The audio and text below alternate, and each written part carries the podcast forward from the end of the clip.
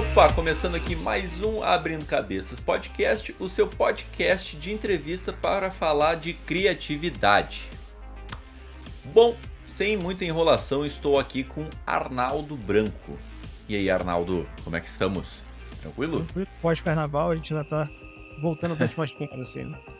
É, já tá meio de ressaca, assim, já tá nesse período. Eu não sei quando esse programa vai no ar, mas uh, a gente tá nesse período aí de. Uns estão é, trabalhando, uns, uns caíram de, em cima do, de carnaval, né? É, começou quando a gente tem um Réveillon de mentira, que é o dia 31, um Réveillon de verdade, que é a quarta-feira de cinza. Então o ano começa só. O ano começa só agora. perfeito, perfeito. E eu já quero começar seguindo uma. Um, nos teus trabalhos. Porque ah. eu acho que muita gente vai vir nesse programa sem te conhecer muito a fundo no que tu já trabalhou. E eu dei uma pesquisada e, cara, tu já trabalhou em muitas coisas legais. Eu vou dar uma listada por cima. Uhum. Que é. Há seis anos é um dos roteiristas do Greg News. Sim. Foi roteirista de comédia Os Terminadores do uhum. Paraband. Isso. Há sete anos é roteirista da série de animação Irmão do Jorel. Sim. Foi coordenador de roteiro na produtora Portos Fundos. Ou seja, cara, tu tem um currículo muito, muito fera em termos de roteiro. No geral também, sabe? É, não, tu é acha... uma... porque, assim, engraçado, o trabalho uhum. de roteirista é, é, muito louco, né? Sim. A gente, a gente tem um mercado muito é, complicado, assim. Tudo que você cria, você faz, participa de, uma, de um, de um projeto, ele geralmente leva, assim, da, do início, do start, assim, da primeira vez que se inscreveu na página em branco com o projeto, até ir ao ar, 5, 6 anos. Então, uhum. é, eu tenho muitas coisas que estão até abaixo do radar, coisas que são trabalhos que eu, eu fiz, fui pago é, por, por produtoras, por canal e tal, uhum. que ainda não saíram, que, ou que de repente é, meio que terminaram no, no, no meio do caminho, chega, chegaram a um determinado estágio e não foram até, até o final e tal. Uhum. Mas, assim, o currículo é bem grande, assim. Sim, não, eu é, eu acho que o que mais é a marca pra caramba Portos Fundos, né? Mas marca pra caramba que tu é um dos roteiristas do Irmão do Jorel. E, se eu não me engano, um dos criadores, certo? Não, não, não. Eu sou, eu sou roteirista de sempre, roteirista. o criador do Juliano Henrico, uhum. né? É que a gente tem uma relação muito, porque a gente se conhece, o Juliano, o pessoal da revista Quase, né? Virou a revista, depois virou TV Quase. TV Quase. É, desde, uhum. que fazia, é, desde, que a gente fazia quadrinhos. Então, Furlan, o Juliano Henrico, o Raul Schecker, todas as pessoas eu conhecia antes deles, é, deles começarem a botar a cara em, em, em projetos de audiovisual, né? Então, pessoal, Choque de Cultura, tudo, é, tudo, tudo esse pessoal eu vi nascer, assim. Eu. Mas eu, eu, o Juliano já tinha o projeto do, do Irmão do Jorel, Inclusive, para mostrar como é isso, é, ele ganhou uhum. um pitching, eu acho, do, do programa do projeto São Jorel com o Cartoon Network em 2009. Só saiu a primeira, acho que o primeiro programa, é, primeira temporada do, do Irmão Jorel, se não me engano, é 2014, 2015. Então, desde que aprovaram o projeto até tu, rolar tudo, ter trabalho de roteiro, de, demorou um tempo, assim, até ajeitarem a bíblia do, do projeto. Então, é isso, tem, tem esse tempo de maturação do, do, dos, uhum. dos projetos que às vezes você já tem até mais coisas no currículo, mas eles ainda não apareceram, não foram para a superfície ainda. Bom, então, é tipo assim, mas tu tá envolvido com uma galera, principalmente muito grande de comédia, né? Eu, eu vejo é, aqui assim. que tu também uh, participou do. É colaborador do roteiro do, da, do Caceta e Planeta, né? Então, como é que tu. Cara, como é que tu entrou nesse mundo assim? Tu foi trabalhando, foi fazendo contato? Não, eu, não, eu, é que... eu, sou velho, né? Eu sou antes da internet. Assim. Então, eu, eu, eu, eu, é, eu sou formado de jornalismo, né? Assim, é, é nos, principalmente nos anos 90, no meio, meados dos anos 90. E, assim, sempre quis trabalhar com audiovisual, mas naquela época era, era muito difícil, assim. Até, uhum. Havia muito menos recursos, assim. Eu sou na época que o Collor, o Collor acabou com o Embrafilme, então acabou com todos o cinema nacional, assim, dois anos uhum. sem nada ser feito. E aos poucos a, a indústria foi se reorganizando é, mas, assim, mas durante um bom tempo ela ficou ainda muito fechada, só para os medalhões, assim, e tal. Então, e eu acaba muito tímido, cara, que não ser ninguém, assim, sabe? Meu pai, que era jornalista, que de repente até uhum. podia, talvez, me ajudar a abrir portas, morreu antes de eu terminar a faculdade. É, então, e, quando, e, e, teve uma reformulação muito grande de jornalismo, quando eu cheguei no mercado, já não, é, é, não tinha nem ao menos esses contatos assim, que eventualmente você tem, porque o seu pai trabalhou na área. Uhum. Então eu fui fazer outras coisas, trabalhei em várias outras coisas, nada a ver com, com a minha área. Uhum. E, mas eu ficava nesse meio tempo querendo fazer, trabalhar no audiovisual. Mas ao mesmo tempo, assim, como um plano B, eu falava, cara, eu gosto muito de quadrinhos e tal, e eu quero tentar, vou tentar emplacar meus quadrinhos. Então eu fiquei também bolando minhas, minhas tiras de quadrinhos, meus, uhum. meus personagens e tal. E eu consegui, assim, é, aos poucos, assim, eu ganhei um concurso para a Folha de São Paulo, que tirei segundo lugar no concurso da Folha de São Paulo, que abriu as portas para eu publicar um, durante um período no, na, na Folha Team.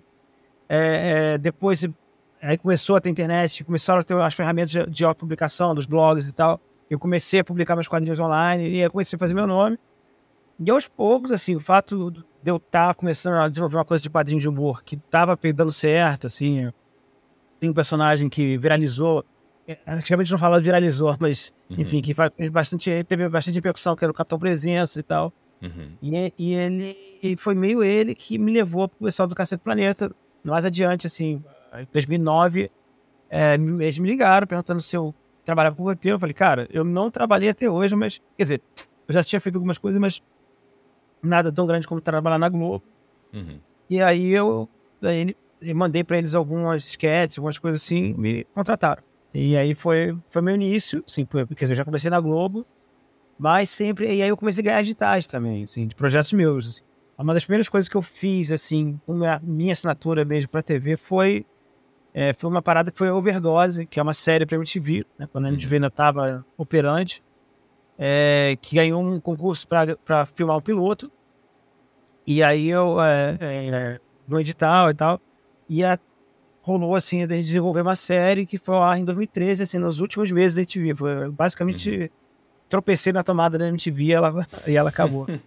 Putz, mas, mas, mas, é isso aí, então, ou seja, assim, 2009, 2000, esses primeiros anos, dos anos 10, assim, eu comecei a fazer meu nome e aí, assim, comecei a ter algum reconhecimento, comecei a ser chamado. Aí, teve, aí pintou uhum. Edmundo Jorel, pintou uma série de coisas e eu fiz um nome muito nessa área de desenho animado tem muito, muitos projetos de desenho animado que eu participei. Uhum. Giga Blaster, é, é, Menino Maluquinho pra Netflix agora.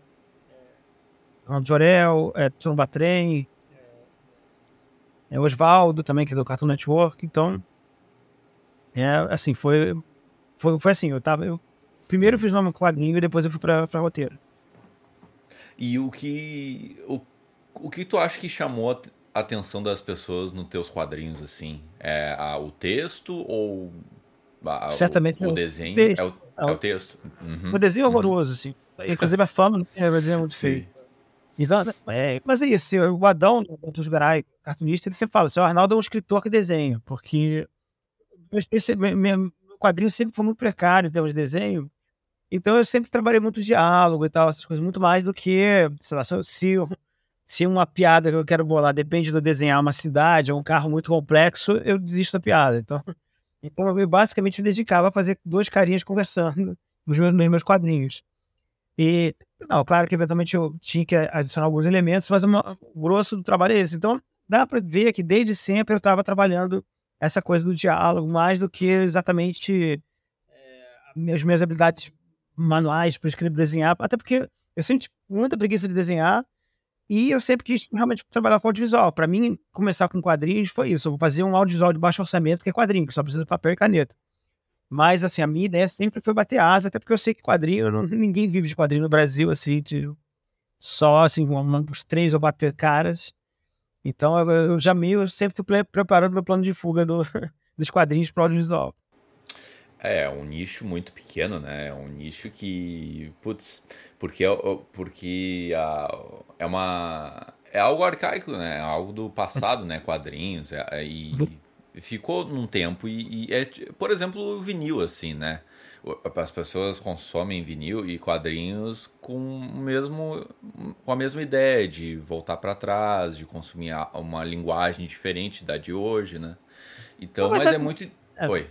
Pode falar. Mas, é, mais, mais ou menos assim, eu, eu, eu concordo. Pra mim, de certa forma, toda vez que uhum. eu fazia quadrinhos, eu me sentia, sei lá, Ourives, um mestre curtunista, o cara do passado, assim, realmente fazendo uma, uma, trabalhando uma arte morta. Mas, ao mesmo tempo, uhum.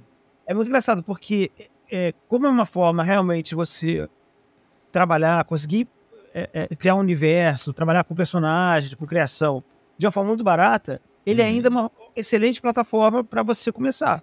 E assim, e, e obviamente um, um, projeto de quadrinhos ele pode ser feito já pensando é, de repente uma transformação no audiovisual. Assim, uma, uma, vez ele tinha uma projeto de série que era bacana pra caramba, muito legal, mas assim, tipo, ele tava com dificuldade de fazer ela circular, ele, ele fez uma graphic novel para tentar, de repente, naquela história. Tipo, o, o Rodrigo Teixeira, que dá RT Features, que é um cara grande do mercado, uhum, ele gostou muito procurar. Né? Ele é um cara que, que, assim, basicamente deu uma carreira no audiovisual pro Lance Mutarelli, que é um uhum. cara sensacional, sempre foi um cara muito criativo, muito.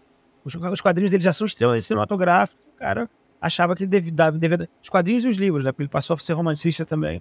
Uhum. Então o cara, assim, tipo assim, quando você trabalha com quadrinhos, geralmente você trabalha já meio pensando. Tanto é que agora, hoje em dia, não tem, assim, o grosso do mercado de Hollywood é adaptações de personagens de quadrinhos, mesmo que Sim. trabalhando com roteiros originais, nem sempre adaptando alguma coisa que já saiu nos universos da, da Marvel ou da DC, mas já tem essa coisa. Então, é um pouco isso, virou uma espécie de, de arte esperando adaptação. É um pouco como, sei lá, escrever teatro. Teatro, quando você escreve, você escreve em texto, escreve diálogos, mas a, ler uma peça de teatro não, não é. Aquilo não é o veículo definitivo. Você tem que montar, sabe? Então, o quadrinho é um pouco um display do seu trabalho, do seu trabalho criativo, que eventualmente pode fazer a passagem e virar outra coisa no audiovisual. Eu acho, eu acho ainda é uma coisa muito legal. É, não, interessante isso que tu falou, porque realmente, né, é uma. Porque eu, eu, eu, penso, em histórias, mas ao mesmo tempo uh, tu criar um, uma ilustração, algo visual para remeter aquele texto, aquela história, é algo, putz, agrega muito, né? E tu, e tu facilita no processo de adaptação, como tu falou, né? Porque assim, porque, assim tipo, uma coisa que é complicada quando você tá tentando criar uma série, alguma coisa para vender para uma produtora, para fazer um canal se interessar, Uhum. é a dificuldade de visualização da, da história. As pessoas olham assim, ah, meu Deus, é um bloco de roteiro escrito, são 100 páginas. Você quer fazer um longa-metragem, são 120 páginas, será que eu, quem vai se interessar em ler e tal? É, ou então mesmo você criar a bíblia de um projeto, que tem também é muito detalhado e tal. Então, uhum. um quadrinho é uma coisa que, sei lá, tem aquele suporte visual que já ajuda a fazer a venda do, da, sua, da, da, sua ideia, de, do seu, da sua ficção. Então, uhum. eu, assim, eu, eu, ainda acho que é, que, é, que é bem válido. Eu sei que não é só isso, tem gente que. Tem gente que gosta de quadrinho pelo quadrinho, assim como gente Sim, que ouve, claro. Uhum é, se ouvir música clássica, pode dizer, ah, não é exatamente uma música que pare ao zeitgeist dessa geração, mas, é, mas obviamente é, é uma forma de arte que é apreciável, muito legal. Então eu gosto muito de quadrinho pelo quadrinho em si, mas é aquela história, para mim sempre também foi um suporte da minha carreira audiovisual que eu sempre quis ter. Então uhum. é, é muito, sempre fui, eu fui para esse lado, assim, cara, eu vou trabalhar em quadrinhos, mas eu quero sair daqui. Cara, e uma coisa que eu fiquei me perguntando, porque tu disse que agora há pouco, né, que tu queria ir para a carreira do audiovisual, né? Mas antes tu já pensou em ser diretor, mexer com imagem, ou sempre tu quis ter interesse em, em roteiro, em escrita? Porque eu pergunto, né? Porque é raro a pessoa se interessar por roteiro especificamente, né? Não sei se tu concorda comigo. Como é que foi ah, esse diálogo entre. É porque assim, todo mundo isso. imagina uhum. que, que, que, você trabalhar com o diretor, você precisa lá, ter muito mais. É, é, de, você tem que escrever muito mais degraus, porque em tese, assim, é, você, até pela diferença de pagamento, o diretor ele, ele, é considerado mais o dono de um, de um projeto do que o, o roteirista. Uhum. Mesmo que o roteirista tenha tido toda a ideia. Teve uhum. ideia do, do, do filme, é, desenvolvimento dos personagens, criou todos os arcos, o cara fez tudo, mas existe um pouco essa coisa que é da novela Wagner, a teoria do, do autor, que diz uhum. que o uhum. autor é do, do filme é o diretor.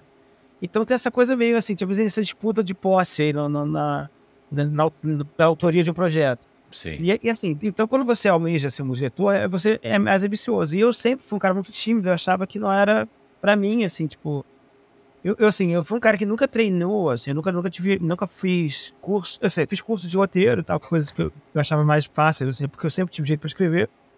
Mas eu nunca pensei em fazer nada parecido para dirigir, porque eu achava vai ser muito difícil. Se eu conseguir ser roteirista, já vai ser um tremendo de um, um sucesso. Imagina uhum. ser diretor. Mas acabou que eu dirigi algumas vezes. É, uhum. Tarantino fala isso: você, um diretor, não precisa é, saber das fazer as coisas, ele precisa saber o que ele quer. Uhum. Então ele, ele orienta quem sabe fazer as coisas. O diretor mesmo. Aliás, o diretor, assim, o diretor basicamente faz quase nada no set. Ele, ele, ele, ele basicamente, ele, uhum. as pessoas fazem perguntas para ele, ele responde o que quer. E ele, às vezes, a maior parte das vezes, você não fala nem ação e corta. Quem fala isso é o assistente de direção. então, você, então, o diretor é isso, é um pouco um cara que tem uma noção boa do que é, do que é a história. Uhum. No caso da Overdose, a série que eu fiz, que eu escrevi, a primeira coisa que eu, minha que foi pro ar, eu dirigi também. Uhum. E assim, eu não tinha muita noção do qual eu queria as coisas, que tipo de humor eu queria e tal. E aí foi bom ter dirigido, mas eu dirigi assim, ajudado pelo, pelo, pelo diretor de fotografia, pelo, pelo assistente de direção, por todo mundo que estava no set. Eu, eu, assim, eu não sei que lado olha para uma câmera, não sei que lado, lado é a lente, que lado é o visor. Uhum. Mas, assim, é isso. O cara que é diretor, ele basicamente eu queria dizer, não, eu quero que corte aqui, eu quero, eu preciso dessa reação. E quando você está com um texto de humor ainda mais, precisa mais ainda. Porque o humor é uma coisa bem difícil, assim, é uma coisa muito perecível. Uhum. Porque entre a, entre a página e a, e a gravação, pode, ele pode morrer. Porque o diretor uhum. não soube botar a câmera no lugar certo, não, não soube obter a reação boa do ator. Então você meio que é bom, você se, é sempre bom é bom, tudo, tudo que você puder fazer, faça. Assim. Você sabe editar, edite. Você uhum. sabe dirigir, dirija. É, porque você protege o seu material, assim. Uhum. Porque é muito... Assim, a perda de substância entre uma, entre uma, uma arte e outra, entre uma escrever e dirigir, por exemplo, é, às vezes você faz prejudica o seu próprio projeto. O diretor que não entende muito bem o que você quis dizer pode prejudicar toda a intenção de uma cena. Então, uhum. é bom que você saiba se proteger, saiba fazer as coisas também. Ah, com certeza. É, de, e, e, tem essa ideia mesmo que é que o diretor faz tudo, mas ao mesmo tempo ele, ele faz pouco, né? Mas é, é meio doido, né? E essa questão que uh, essa relação no set filme, porque é, como tu falou, né? Tu, tu disse que não entende muito de câmera, é isso? É. Não entende não, mas, muito. Mas, mas... Diretor, eu entendo que o diretor ele tem hum. um tremendo peso sobre o seu projeto. Porque ele Com faz certeza. realmente. Sim, sim. Ele faz, hum. ele, ele faz a, as últimas escolhas. Ele faz. Assim, quem, no fim das contas, faz com que a cena. Eu acho que o diretor é o cara que está mais perto do espectador. É o cara que está mais perto daquilo que o espectador vai ver. Uhum. Então, claro que o cara tem, uma, tem um, uma, uma, um input bizarro, assim, sobre, sobre o material, assim. É, mas é aquela história, é, é, é é, às vezes um diretor muito bom, ele pode, mesmo interpretando mal o seu material, ele pode fazer ser tão genial que aquilo lá pode ganhar uma camada diferente, entendeu? E Sim. mais interessante, assim. Por isso, assim, grandes, grandes diretores realmente imprimem a sua marca, você reconhece, você, você, você vê um cara, esse filme deve ser dirigido por não sei quem. Uhum, Mas é que eu digo isso porque também, assim, por exemplo, sei lá, um caso específico de série, por exemplo, uma série, é, nos Estados Unidos, quem é considerado o dono da série é o autor. É o, uhum. é, o, é o, escritor. Tanto é que vários episódios são dirigidos por vários diretores diferentes. Entendeu? Então, mas o cara que uma série, que é uma coisa que os personagens têm histórias que duram todo um, um ano, sabe? Tem uma série de, de, coisas que são muito próprias da escrita. Então, uhum. quem, é o que o cara tem mais poder sobre a série, lá pelo menos lá fora, aqui no Brasil ainda não é muito assim é, o, é o roteirista. O roteirista lá, uhum. tanto é que eles falam, chamam o roteirista principal, o dono da série, da ideia de showrunner. Uhum, o cara que manda uhum. o show. Sim. É, é, é, é, e aqui a gente não tem muita. A gente já tá muito com os diretores. Mas é isso. Mas assim, por exemplo, nesse Por que, caso, que tu acha que a gente tá com esse problema aí? Uhum. É porque a gente. É, nós somos só a hierarquia, né? A gente adora. Sabe? E assim, é o seguinte: boa parte dos, dos produtores e tal, às vezes não são. Produtores, diretores não são criativos, eles são. Eles não Sim. são criativos. Eles não são capazes, por exemplo, de criar personagens incríveis, não sei o que lá. Então, eles sabem, às vezes, dirigir, eles sabem é, como a, a fazer, por exemplo, o produtor sabe como a, melhor, fazer as melhores circunstâncias possíveis para aquele projeto andar, uhum. e dar a melhor estrutura e tal. Mas o cara, às vezes, não é criativo, ele sozinho não consegue bolar um universo de personagens. Só que, aquela história, ele, ele tá acima na hierarquia. Então, Uhum. O filho é, é, dele também. E às vezes o cara quer que o filho seja mais dele do que seu, mesmo que você tenha criado a série toda. Então, tem essa, essa poucas disputa de poder. E aqui no Brasil a gente é, é só a respeito de hierarquia, né? A gente tem. É, é isso, a gente, a gente, sabe que tem, que tem mais disputa por poder e tal. Nem sempre, às vezes, a boa parte das diretoras, das produtoras que eu trabalhei na vida foram pelo contrário, super uhum. do meu lado, assim. Por exemplo, a Overdose, eu, eu nem pensei dirige. Foi, foi o pessoal da produtora da, da Carambolas, que, que é famosa porque fez também o Larico Total. Uhum. Fez as, as primeiras tentativas com choques de cultura e tal. É uma produtora maravilhosa no Rio de Janeiro. E eles, assim, são, acreditam muito no, no, no poder do, do cara que, que, que, bola, a história. E eles me oferecendo pra dirigir, tá assim. Eu falei, cara, eu nunca tive nenhum curso, não sei como é que distinguir uma lente da outra, eu não sei, uhum, uhum. uma cena e tal. Ele falou, cara, não é isso que o diretor faz. O diretor, o diretor faz escolhas mais específicas e tal. É verdade. E, e agora?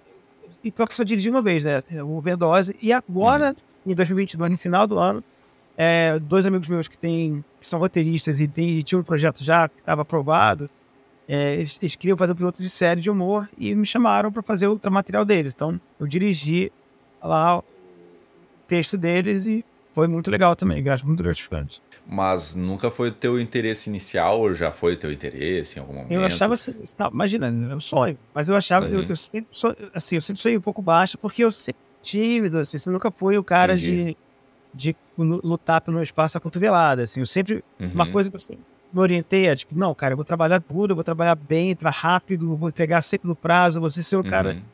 E assim, construiu a reputação de ser esse cara, o cara que faz tudo bonito da propriedade e tal. E, e assim, eu esperava assim, bom, em vez de eu precisar fazer meu currículo, bater nas portas, assim, eu espero que as pessoas me liguem. Uhum. Durante muito tempo funcionou assim, até agora no governo Bolsonaro, quando basicamente houve uma guerra contra o audiovisual e, a, e as oportunidades diminuíram um pouco. Mas tende a melhorar, porque, enfim, pior do que estava, não podia ficar. Ah, com certeza, né? O audiovisual por um tempo foi escanteado total, né? É, e foi. É, e ah, o Ministério da Cultura foi derrubado, né, meu? Não, sim. Foi... Ah, não, uma secretaria, eu vi um cara que não basicamente. É, é, enfim. É aquela história meio louca, né? Porque o Brasil, a gente, a gente tá conhecido lá fora pela nossa indústria, pelo nosso, sei lá, é, ninguém, ninguém associa o Brasil a um. A, a, mesmo que a gente tenha grandes cientistas e tal, a gente não é. A gente não é conhecido pela tecnologia, a gente é conhecido pelos jogadores de futebol e pelos artistas. Sim. E entrar em guerra com os artistas brasileiros é entrar em guerra com o Brasil. Entendeu? É, é, assim, as pessoas sabem que é Caetano, as pessoas sabem que é Chico, as pessoas sabem do samba, as pessoas sabem de todas as coisas que a gente oferece para a cultura e a gente tem, um, nesse sentido, a gente tem muita coisa a oferecer. Assim, cara, pergunta pro Martin Scorsese o que ele acha do Glauber Rocha. O cara paga um pau tremendo e tal. Mas, Sim. assim, é aquela história. A gente é. Cara, o problema do Bolsonaro é que ele só enxerga as coisas na medida em que todos são. Ele é o bem, os outros são o mal. Então ele, ele entrou em guerra contra, contra o Brasil. E assim, não é à toa que ele, ele foi contra o carnaval, que é uma expressão cultural popular maravilhosa que a gente tem. Então é um pouco isso. A gente, a gente não foi só escanteado, a gente foi, a gente foi combatido e assim, ter sobrevivido a, a, sem arranhão foi um milagre que a, que a cultura fez aqui no Brasil. É, se fosse mais quatro anos disso, vixe, seria um problema. Era pra ir embora. É, é. Pra ir embora do Brasil. É, é. Me daria vontade também, pra ser sincero. Mas, mas tipo assim, eu, uma coisa que eu quero te perguntar. Uh, o quão trabalhoso, tu falou, né, que levou em 2009 foi tava sendo ainda feita a ideia do irmão do Jorel, né? O quanto Sim. trabalhoso é tu entregar um projeto para fazer ele acontecer? Eu sei que não é simplesmente assim, né, mas não, me conte mais desse processo para um projeto acontecer, sabe? É, Como é que funciona? É, assim, talvez assim, por, porque eu tenho um currículo, talvez agora seja mais fácil, mas mesmo para uhum. mim é complicado porque assim, é, concorrência é enorme. Agora, no final agora do 2022, 2023, a gente está numa fase terrível de, de tudo, de recurso, de uhum. tudo, né? Os, a, a, os, canais de streaming também que estavam entraram no mercado e estavam meio que fazendo investimentos aqui também em projetos nacionais tiraram dinheiro também, uhum. porque por vários motivos, porque sofreram alguns reveses financeiros e também o Bolsonaro resolveu também para é, vingar, se vingar da cultura, é, é, dizer que eles não precisavam de contrapartida, pode explorar o mercado sem nada, sem dar nada em troca. Uhum. É um absurdo, não faz menor sentido nem para o marketing dos canais. Eles querem. É ideal que eles explorem a cultura de um lugar é, e, e, e, exportem. Não é à toa que o uhum. Netflix fez claro. a gente conhecer. É, quer dizer, obviamente a gente já conhecia, mas expandir a, o alcance da, do, das séries é, mexicanas, espanholas, da, da, da, da, é, da Coreia do Sul, entendeu? Uhum. Tem, várias delas foram super hits, assim, e a gente. É, e, e assim, todo mundo se beneficiou. O canal e, e os mercados locais e, e, o mercado mundial. Então, então é, é difícil de qualquer forma, porque a concorrência é grande, o, o dinheiro é pouco e, a, e a, assim, os canais são difíceis também. Às vezes, assim, você precisa é, chegar com uma série mais bem desenvolvida. Então, é ideal que você coloque o seu, a sua série num, num edital de desenvolvimento. Que você recebe um dinheiro só para desenvolver e, e, entregar. Então, aí, uhum. isso é um ano e meio para entregar esse, esse projeto pronto. Então, você já gastou um ano e meio desenvolvendo a série em si. Ele, aí, um canal eventualmente pode se interessar pela sua série, pegar. E aí é de novo, porque ninguém faz uma série, nem chega uma série e tá pronto. Ah, vamos agora gravar. Não, tem que ter uma sala de roteiro para discutir é, eventuais furos, eventuais arcos, melhorar o que pode ser melhorado e tal. Uhum. Se for uma série de humor, por exemplo, assim, o ideal é que você passe por várias pessoas que sugiram piadas e tal. Então, assim, pode demorar muito tempo. No caso do Irmão do as animações que animação, animação já é em si um trabalho muito bizarro, assim. Uma, um animador. é, um, o animador no computador dele lá no negócio, é, ele tem uma meta diária de 4 segundos de animação.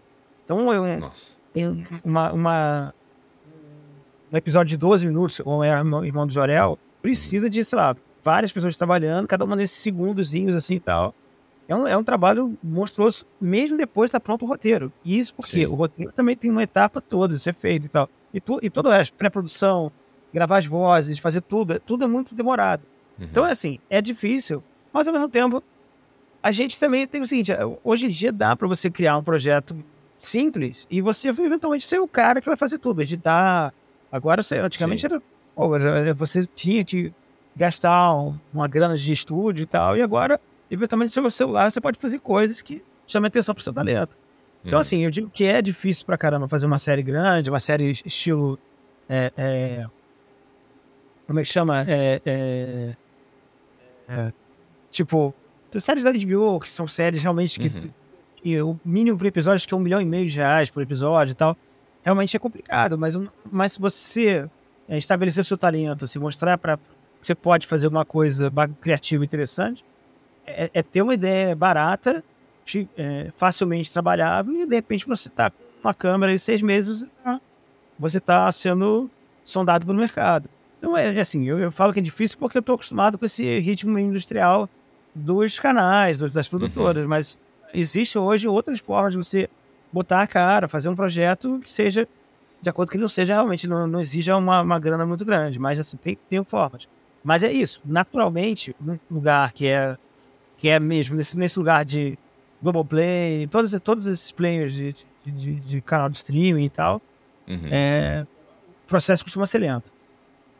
Não, total. E tu falou um ponto que é muito interessante, né? Que é a questão da grana, né? Porque tem dinheiro investido e tem que ser entregue numa certa data. Então não é um, um trabalho que ao mesmo tempo é demorado, mas que precisa preencher, eh, preencher uma meta, né? Então, Sim. é muito doido. é ser muito doido participar de um projeto que nem Irmão do Jorel, por exemplo. É, e assim, e não, é, não tem tipo, nenhuma garantia de retorno, é. assim. Né? E, e é tudo muito estranho, porque antigamente você dizia, bom, o canal ele tinha um determinado valor por horário nobre, não sei o que lá e tal, você passava na TV. Uhum. E você sabia mais ou menos quanto você tinha, mas você tinha que irritar também, você tinha que dar certo, entendeu? É muitas séries, eu lembro de muitas séries de qualidade da Globo, quando eles faziam é, minisséries ou, ou, ou os, os, projetos especiais, tipo, ah, Ariano Suassuna, vamos filmar uma peça do Suassuna com um elenco todo excelente e uma mise-en-scène, um visual mar maravilhoso. E às vezes dava três pontos de bop e tal, mas é assim. Mas era uma coisa que a Globo até fazia questão de manter, porque ela gostava de ter essa ideia de que ela faz uma TV melhor. Uhum. Sempre, ela sempre teve essa, esse padrão Globo de qualidade que, que permitia ela ter acesso a fracassos. Mas assim, nem, nem, nem sempre você pode ter esse tipo de coisa, Sim. tem que ter um retorno. Antigamente tinha dinheiro pra caramba, porque o dinheiro era, da publicidade basicamente todo era investido nas TVs, que era o, o grande faturador. Uhum. E aí tudo agora resolveu, mudou tudo, mudou todo o paradigma. Sabe? Você não vê mais TV só num lugar, você não tem é, só mais cinco canais como tinha antigamente, você, você espalhou muito dinheiro, a, a verba publicitária, a, a verba de assinatura. Então, a, a gente tem um, um, sistema muito mais maluco, assim, muito mais difícil de, é, de saber de onde vem o dinheiro, de como, como você conseguir. Por isso, assim, acho a parceria com o governo é interessante. Uhum. Justamente por isso, porque você, se você, é, se você consegue... Quando as pessoas falam, ah, o cara da, da Lei Rouanet... Aliás, a Lei Rouanet é uma lei que funciona do jeito que as pessoas acreditam que é. funciona. Ela, na verdade, ela, ela é por renúncia fiscal. Então, basicamente, é o curador das coisas que são que ganham o, o, a Lei Rouanet são as uhum. empresas. Uhum. Então, nenhuma empresa vai investir numa coisa extremamente comunista, assim. Eu vou fazer a biografia do, sei lá, Carlos Lamarca ou do Marighella com o dinheiro do Itaú, entendeu? Não tem. Tem então, é, é, é, um, é um pouco isso. As pessoas. É, é, é gente, mas o interessante de ter o governo eventualmente como parceiro, é, investindo pelo menos em editais de desenvolvimento e coisas assim, é que é, é o nome do Brasil lá fora. Assim, é, é se, se, gente, se, o Rio de Janeiro, por exemplo, onde eu moro, é uma cidade extremamente turística, assim, se a gente, se não existe a propaganda do, do, do que a gente tem de beleza e de interesse aqui, que é feita através disso, né? O que se chama soft power, né? de você uhum. É, é, é, é, ter um poder de sedução, assim, pela, pela, como Hollywood sempre foi. Hollywood sempre foi a maior fábrica de propaganda da cultura americana que existia. Se a gente não se interessa em fazer a nossa cultura ir para fora, a gente tem retornos pífios em, torno, em de, de, de, desse tipo de, de, dinheiro que pode entrar aqui no mercado internacional. Não, eu, é, Não, e tu to, toca em um ponto também muito bom, assim, né? Porque uh, tu, tu, tem que bater metas, tu tem que fazer acontecer, tem que irritar. E como é que como é que tu dosa isso na hora de criar o roteiro? Tu pensa em, em momentos para, putz, isso aqui vai ou é algo natural, é algo que tu entre aspas, apenas não, cria e acontece. Putz, vira... Que nem até o próprio irmão do Jorel, né? Viralizou por causa que é muito legal. Os personagens são legais, a história é, é muito legal, sabe? Então, como é que tu dosa isso? Tu, tu pensa em hits ou não na hora de escrever? Eu penso em primeira coisa, assim, principalmente que eu trabalho muito, assim, no humor não é minha única praia, uhum. mas eu trabalho muito em projetos de humor porque eu tenho essa fama, porque meus quadrinhos são do uhum. humor e tal. Eu comecei nessa fase e, e, e, passei por. Meu currículo é muito, muito maior nessa, nessa área. É, então, então, por exemplo, é, é, é quando a gente está pensando em humor, a gente tem que, primeiro, ser inteligível, tem, tem, tem que haver uma preocupação da, da piada não ser muito hermética. Entendeu? Mas, assim, isso também é uma coisa que é engraçada. Assim. É, às vezes, sei lá, na TV aberta, eu lembro que antigamente se falava essa questão, ah, por que, que o Zorra Total é tão apelativo, sem graça e tal? Porque havia uma noção de que a classe C, que era uma, uma das maiores é, é, é, nem to... mas uma, uma, era uma visão boa de classe média, porque a classe média, é, não necessariamente, inclusive a classe média tem provado várias vezes que ela não é detetora exatamente de uma grande sabedoria é. também, mas essa ideia de, meu, você mastigar muito o humor pro, pro povão e tal. E, e é uma coisa que, que é idiota, assim, tá, tá mais que provado que não tem nada a ver com isso. É, é, então, tipo, é, eu, tem que ser inteligível, mas inteligível não significa burro, Sim. não significa simplório, entendeu?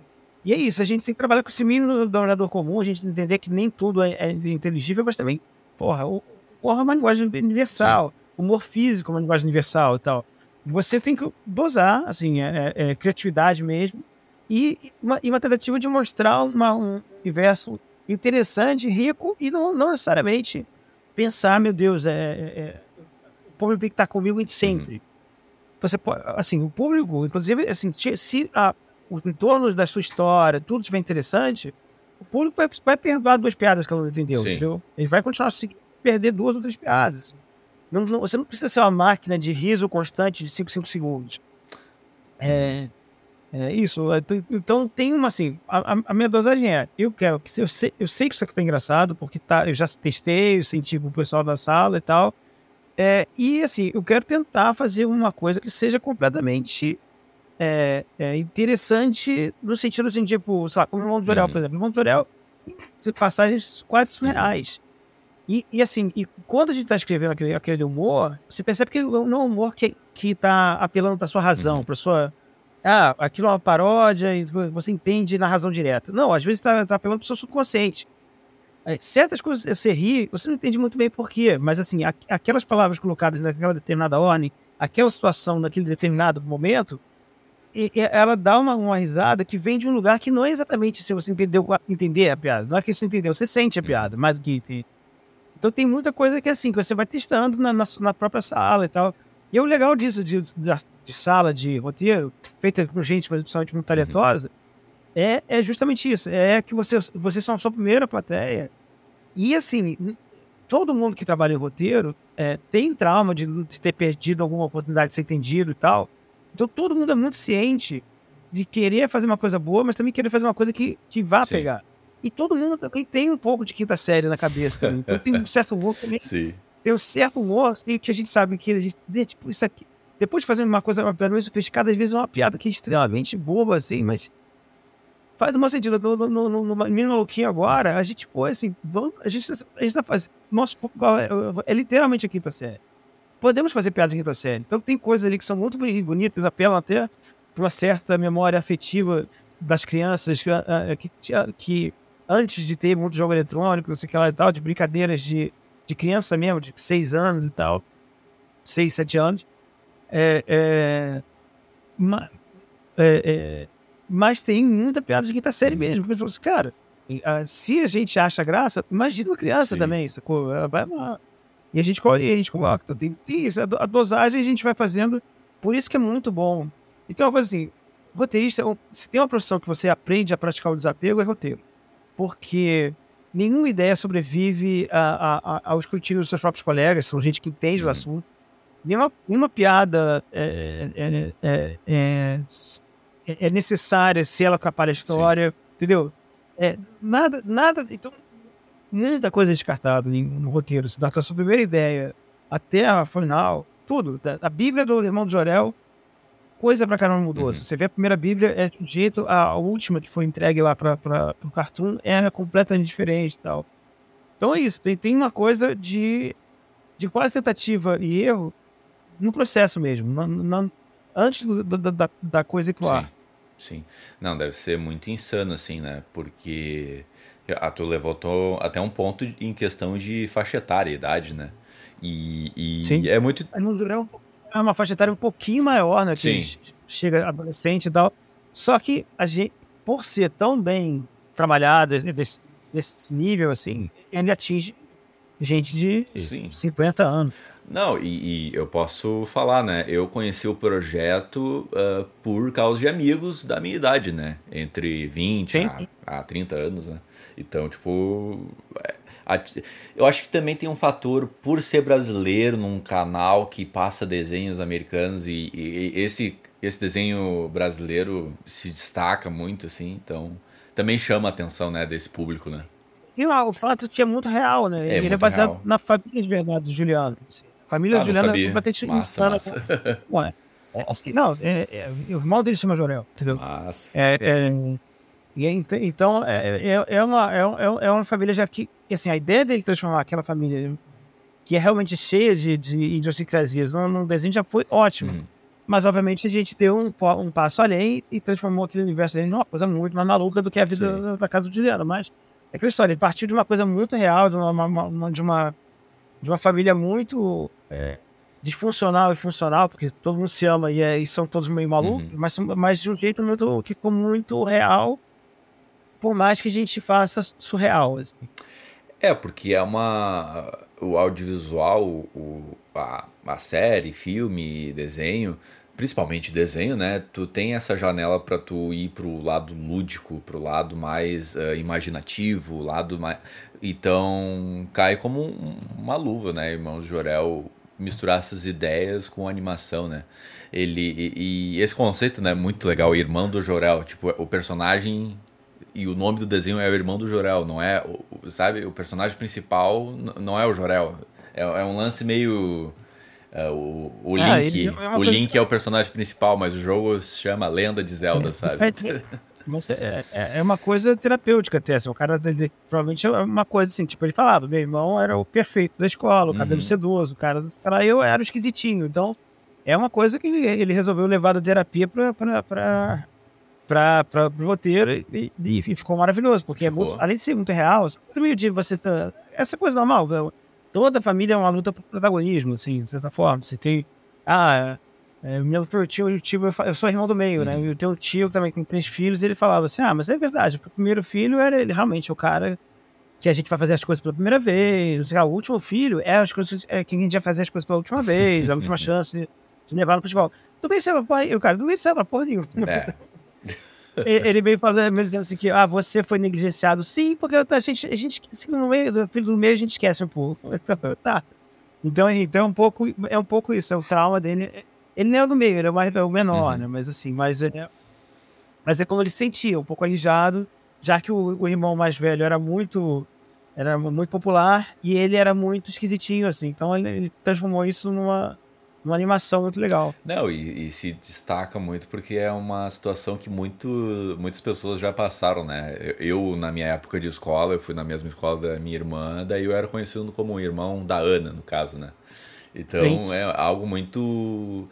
E, e, aí tá uma parada que eu quero te perguntar, né? Como é que tu. Porque uh, o roteiro também tem que conversar com a pessoa que tá assistindo. Como é que tu uh, traz isso para tuas obras, para tua, tuas criações, sabe? Deve ser muito difícil. E, na verdade, eu vou dizer mais, é, deve ser o maior desafio para tu criar um, uma peça de entretenimento, né? Um produto de entretenimento. Como é que é isso? Assim, a gente só pode trabalhar um pouco com o que a gente entende que é interessante, uhum. assim. Por mais que, que a gente, talvez, a gente tenha gostos muito particulares e muito é, difíceis de traduzir para outras pessoas, a gente só pode, é isso que a gente tem para trabalhar. A uhum. gente só consegue falar bem de uma coisa que.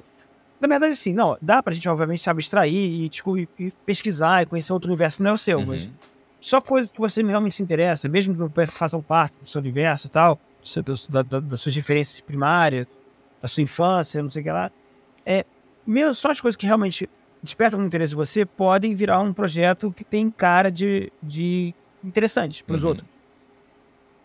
Então, o que, o que a gente tenta fazer assim, é, para atingir o público é fazer de um, de um jeito que assim você é, é, entenda que uma pessoa que não tem interesse naquilo pode encontrar pontos de interseção de interesse com, com, a, com a sua obra, porque ela tem coisas, algumas apelos, coisas são de apelo universal, uhum.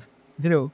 Obviamente, quando você escreve um personagem, uma família, essa família pode ser a família mais louca do mundo, mas existem pontos de contato entre todas, assim. Uhum todas sofreram lá, privações numa época, ou, ou, ou tempo, tempo, fase de bonança, mais bonança, menos e tal, ou, ou, ou, ou são muito disfuncionais, ou, então, tudo que mais ou menos. Sua família sempre opera num nível só. Obviamente, a, a família são extremamente disfuncionais e não, nunca deram, deram certo, as pessoas têm que separar, senão se matam. Sim. Mas, assim, tem, tem, obviamente, graus de, tipo assim, a sua família, mais funcional que seja, eventualmente vai ter um quebra-pau, alguma coisa que. Uhum são universais. Então você, você é, é, é, mesmo que você vai escrever sobre sua família muito particular, muito esquisita, não sei o que lá, vai ter pontos em contato, sabe assim, é, as coisas que as pessoas sentem, vergonha, é, compaixão, empatia, carinho, não sei o que lá, vão estar ali. Você, se você souber escrever bem os personagens, se os personagens forem tiverem bastante camadas, se não serem uma coisa muito caricatural, muito simples, parece mais uma, um personagem de quadrinho mal feito. Mas um personagem realmente é, alguém que seria interessante numa sessão de terapia, por exemplo, é, aí você já cria uma, uma possibilidade de contato. Você está sempre usando a obra para para falar de uma coisa maior universal, que talvez seja é um tema mais interessante. Sim. Por exemplo, eu acho muito bizarro que hoje em dia se fale tanto que ah, hoje em dia tudo é política. Uhum. Quando sempre a, a ficção existiu para debater política. Sempre foi. Né? Sempre foi. A, a ficção, a ficção, o teatro grego era para debater ética. O, a, a, as parábolas de Jesus Cristo são para dar aquelas lições morais. As fábulas de Esopo tinham, inclusive, uma frase final fechando, dando a moral da história. Então, era, as histórias sempre tiveram uma, um subtexto muito maior do que só uma história. Uhum. Então, é, então é, é isso. Assim. Temas que são universais, que são de interesse humano, é, mesmo que você joga eles numa história que é muito particular, que aconteceu contigo, se ele está ali bem representado, ele muito provavelmente vai encontrar pontos de interseção com o público. Sim. Então é um pouco isso, é você tentar tratar de temas grandes numa, numa, numa história com personagens fechados e tal. E, sei lá, e tentar é, é, e tentar fazer da, da, forma mais interessante possível, com os personagens mais bem feitos possível, com histórias legais, que tenham, se você quiser que as pessoas tenham, fiquem com suspense, precisa ter elemento de suspense, que você se quer ter de humor, tem que ter elemento de humor, tem que ser uma coisa bacana, bem feita. E assim, esse é o desafio do roteirista. Não, com certeza. Eu quero, até quero passar para uma pergunta que é assim: uh, tu acha que o fator de conversar com a gente, principalmente, óbvio, nós brasileiros, foi um fator do Porta dos Fundos ter estourado no Brasil? Ou tem outro, outros motivos? É claro. Foi claro. isso? Uhum. Claro, é, é, porque, assim, o humor é uma coisa muito bizarra, porque ela é muito perecível, né? uhum. né? Eu mesmo, sei lá, sempre disseram assim, ah, cara, um dos filmes mais engraçados do mundo é Dança dos Vampiros, que é de 67, do Polanski. Eu fui ver o filme, não acho tão engraçado, mas assim, era engraçado na época, tinha mais sentido na época. Você vê, nossa, tem comédias dos anos 30 que são completamente é, quebravam tabus na época, os tabus da época eram, eram mais eram mais simples, uhum. assim. Então, assim, obviamente tem uma perda é, de, um, de década para década e tudo mais. E o Porta Fundos, assim, ele meio que é, ele trouxe, principalmente por causa do YouTube, porque você podia prescindir de.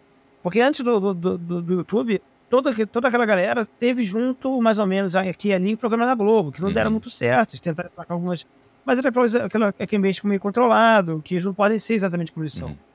Então, ele, então, eles que já tinham uma cancha bizarra de teatro, já testar em plateia, sabe? Essa coisa. E assim, e, e, tem, e são jovens. Uhum. Então, é a primeira vez que um grupo teve o poder, um grupo tão jovem e tão, é, já, e tão é, conectado com o seu tempo, teve acesso a um grande canal. Uhum. E foi isso. Eles, no YouTube, quando o YouTube ainda viralizar no YouTube, te davam dinheiro suficiente para você ser independente. É. Entendeu? É, é, foi bem no início de, de, que, que, eles conseguiram fazer isso. O YouTube é de 2006, 2007. Uhum. E eles começaram por 2011, se não me engano. 12, alguma coisa assim. Então, é, eles arrebentaram. Antigamente, antigamente o que era humorístico? O humorístico era, é, era um programa, geralmente com uma direção de gente mais velha, com alguns roteiristas novos misturados com os mais velhos e tal, com a monta dessa questão da hierarquia, e tinha um, um, tipo de humor que era derivado ainda do teatro de revista. Uhum. Que era, assim, você vê os programas, por exemplo, de, de humoristas da minha época, eram todas as adaptações de programas de rádio. Então, a, a escola do professor Raimundo vinha do, do, do rádio, é, outros programas, Balança Mais Não Cai, uma série de coisas tinham essa origem. Boa parte deles, é, tipo, sai de baixo e tal, era feito para uma plateia de teatro. Sim. Então, e era filmado no teatro. Então, esse tipo de humor é datado. Ele, ele, ele tava prestes a, a sucumbir quando o pessoal do Porta dos Fundos veio com temas novos, assim, tipo, uma coisa acontece na semana, eles já têm, eles já estão preparados para eventualmente transformar aquilo numa, numa crítica, sabe? Assim, então, isso aí, é, eles eram os caras certos na hora certa e com talento já te, testado e aprovado por plateias de, de, do stand-up deles, uhum. do, do, das coisas que faziam que já eram mais modernas do que as coisas do passado. Não, muita gente boa, muita gente talentosa, assim, engraçada, né, cara? É, é... E eu acho que o que pegou também no Brasil é o formato de sketch, né? O formato de, de uh, curtinho, né? Uma historinha curtinha, um recorte de um, de um momento da vida daqueles personagens, né? E de de, de um contato humano entre nós sobre aquelas relações, sabe? Aqueles momentos que a gente pode ter passado ou não. E às vezes uma subversão e uma invertida naquilo ali. Um, até naquele papo mais. uma zona mais lúdica, né? Explorar mais o lúdico do, do cotidiano. Eu acho que é isso. É, não, assim, não, e assim, a gente sempre tem problema de sketch. Os programas. Sim. O Cacete Planeta era um programa de sketch. É, os, os, programas do, do, do Chipaniza eram um programa de sketch. Só que sketch. É, geralmente o personagem tinha um bordão, era uma coisa que tinha a ver com um universo criado né, no torno daquele personagem, e muitas das, ve das vezes era um personagem baseado em, em, com preconceito da sociedade. Uhum. O personagem gay era afeminado e era engraçado era gay. Então, tipo, hoje em dia, sei lá, da, embora muita gente ainda seja apegada a esse humor antigo, assim, né, as pessoas convivem muito com muito mais, as pessoas são muito mais, podem ser gays abertamente e tal, então ninguém já acha que isso é um comportamento muito fora da sociedade você achar engraçado. Né? Graças a Deus, é, assim, agora, é, como é muito mais aceito, é muito mais bizarro você achar a graça de um comportamento que só é um pouco diferente do seu e assim, é absolutamente normal e a gente sabe, e, e já está banalizado até. Então, então é, tem isso. Tem, tem algumas das coisas do, dos sketches. É isso. Assim, o, o Jô Soares fazia muita piada com o fato de ele ser gordo, que é uma coisa que hoje em dia assim, tem, as pessoas entendem que é, é um humor meio velho, porque, tipo. É. E não é nem porque, tipo, não, não deve ser gordofóbico, o que eu, eu, eu, concordo. Uhum. Mas não é nem pelo fator gordofobia, é o fato de que isso é muito fácil, é, é. rir de uma pessoa por causa da aparência. Isso, assim, o ideal é você achar coisas muito mais ridículas da personalidade de uma pessoa, muito piores da personalidade da pessoa, cavando muito mais fundo. Uhum. Por isso que o humor hoje em dia tem muito mais camada, assim, é, tem, ele é, as pessoas reclamam, ah, hoje em dia não pode não pode fazer piada com nada. Não, pelo contrário, hoje em dia tem muito mais tema interessante de fazer piada do que na época que as pessoas riam de gay, gordo, é, é, pobre? As pessoas, né, antigamente, o grande material de piada era você achar graça de pobre. É uma coisa assim, uhum. ridícula, sabe? É, é, inclusive, assim, hoje em dia, cada vez mais você vê uma riqueza de, de temas, sabe? Nascendo dos, dos grupos da, da favela. Uhum. Muito, gente que é muito. Tem que ter muito mais, uma inteligência muito mais maior, uma inteligência emocional. É, tem críticas muito mais, mais, mais pertinentes para a sociedade, até porque vive situações que uma certa classe média não, nunca, nunca viveu uhum. e não pode nem ao menos é, tentar transformar em arte. É. É, é, é, isso. É uma, tem, tem, hoje em dia a gente tem muito mais tema legal a gente tem, e a gente tem muito humoristas melhores. Porque o humorista para sobreviver hoje em dia, ele não pode ser. Eventualmente tem os caras ruins que continuam que fazem sucesso, é. meio até com uma galera que, que mãe gosta mais dele pelo fato de, deles serem é, grosseiros, assim, uhum. tal. E eles não são exatamente engraçados, eles são grosseiros. É. Então, a grosseria, para alguns, ainda passa como humor. Mas acho que tanto melhor o cara que consegue ofender mais sendo sutil. É. Os, caras do, do, do, frutos, por exemplo, eles são perseguidos às vezes. As pessoas odeiam os caras, mas não é porque eles são, foram grosseiros, é porque eles, eles pegaram na veia numa crítica que dói num, num ponto. É. Então, é isso. É, eu, eu, até falei isso com o Potter também, né? A questão do, do humor, né? Uh, naquela discussão chata, né? O limite do humor, né? Mas eu queria eh, entrar a fundo um pouco nesse tema. Tu. Como é que tu definiria. Eh, tu acha. Tu disse que tem mais temas pra gente abordar hoje em dia do que na época, né? Porque tem muito mais temas sendo falados e discutidos e, e, não só deixar de escanteio ou só ignorados, ou não, a gente, na época a gente nunca pensaria neles. Mas tu acha que é mais difícil uh, fazer humor hoje do que na época, ou é mais fácil por ter conteúdos, só que eu, eu, uh, só que tu mexe com temas mais espinhosos para algumas pessoas, sabe? É mais difícil no bom sentido, porque eu acho que você, para você tocar um efeito, você tem que trabalhar melhor suas, é. suas piadas. Entendeu? Eu acho que é muito melhor porque você precisa de mais. Você precisa de mais talento. Assim, é. antigamente você podia ser um cara mais, assim, tipo, um cara que sabia contar piadas de salão e adaptar elas para para sketches e coisas assim. Hoje em dia você precisa um cara com mais, mais noção do que tá, do que está fazendo. Sim. Dá pra. É aquela história, como eu falei, dá pra sobreviver se ainda fazendo um humor ruim, né? Tem muita gente que Sim. sobrevive.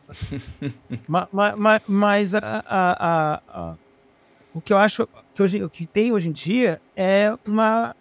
O público também está mais esperto também. E as pessoas reclamam, ah, porque o público agora é, é, implica com tudo e tal. Mas, cara, boa parte das, do, das pessoas assim, ah, qual o limite do humor? O limite do humor é bom senso. É. Boa parte das coisas que dizem que é censura, não é censura, é bom senso. Uhum. É, é, é, eu tenho certeza que todas vez, toda vez que o, o Gentili, a Vinha Baixa tiveram que se desculpar e, e se desculparam sentiram obrigados a desculpar porque tinha um patrocinador no meio, alguma coisa assim. Uhum. Eles entenderam que eles, eles fizeram prejudicar a carreira deles Sim. mesmo. Que se, eles, assim, passaram de um limite que não é o limite do humor, é o limite do que é, do que é, é até engraçado. Porque se, se, você, se ninguém tá rindo, não, é, não, não funcionou.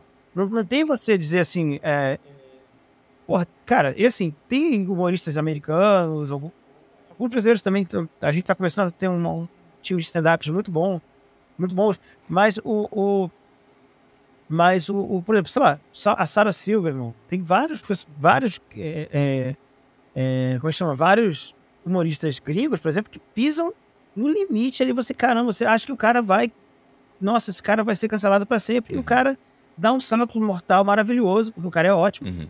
E você fica, cara, ele faz, você riu duas vezes. Você riu da piada e do de alívio, porque ele não falou a piada que você achou que ele podia ter falado.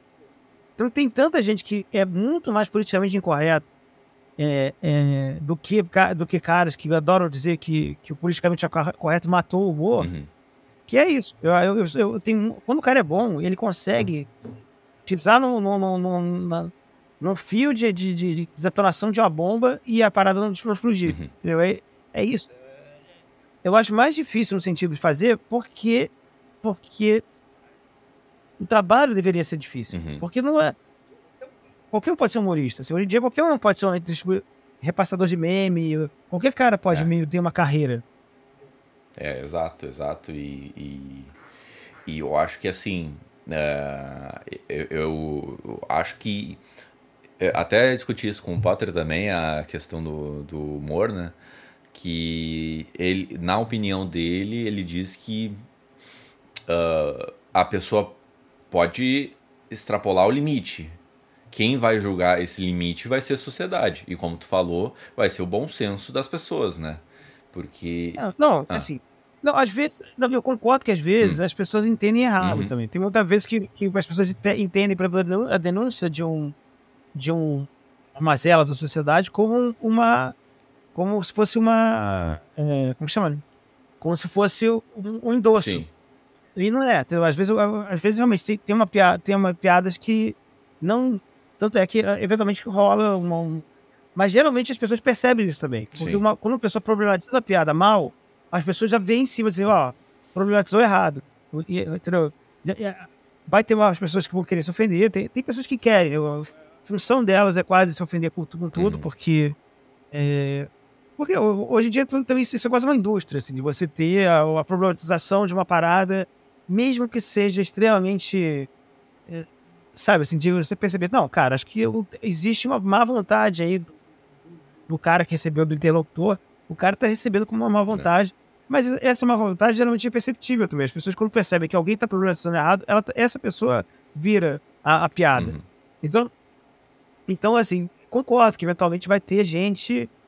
Hoje em dia tem uma coisa muito louca que é assim, as pessoas estão muito perdendo a capacidade de abstrair por vários motivos, porque a realidade está se confundindo muito com a ficção. É. Por exemplo, as pessoas não. Se você escreve alguma coisa totalmente ficcional, as pessoas perguntam: Isso aconteceu contigo? Elas acreditam que aconteceu contigo? É, é, é, o cara tem sempre essa pergunta: quanto de realidade tem, tem nessa sua ficção aí uhum. e tal? Tipo assim, cara, não, sou um ficcionista, posso inventar isso do nada. Por que, que tem alguma coisa a ver? Então as pessoas têm uma certa dificuldade por tudo, até porque a vida das pessoas é compartilhada, a vida real. É isso confunde um pouco a obra. Então, todo o tempo todo a gente tem essas fronteiras que são meio borradas e tal. E, e tem realmente essa dificuldade de interpretar um pouco. É. Mas tá, tá, rolando um certo exagero. Assim, as pessoas estão batendo. Né, com, é como essas velhinhas que chegam na rua com e dão bolsada na atriz que faz a vilã da novela, entendeu? As pessoas estão conseguindo separar muito bem um pouco com essas coisas, tem, tem esse problema. Mas ao mesmo tempo, assim, cara, o cara que é um bom humorista e sabe. Uhum sabe que existe esse público, inclusive, ele, ele inclusive trabalha contornando esse ele, ele, trabalha meio que sabendo que esse público está aí e que eventualmente é para sacanear esse público mesmo, deixar, deixar eles na dúvida.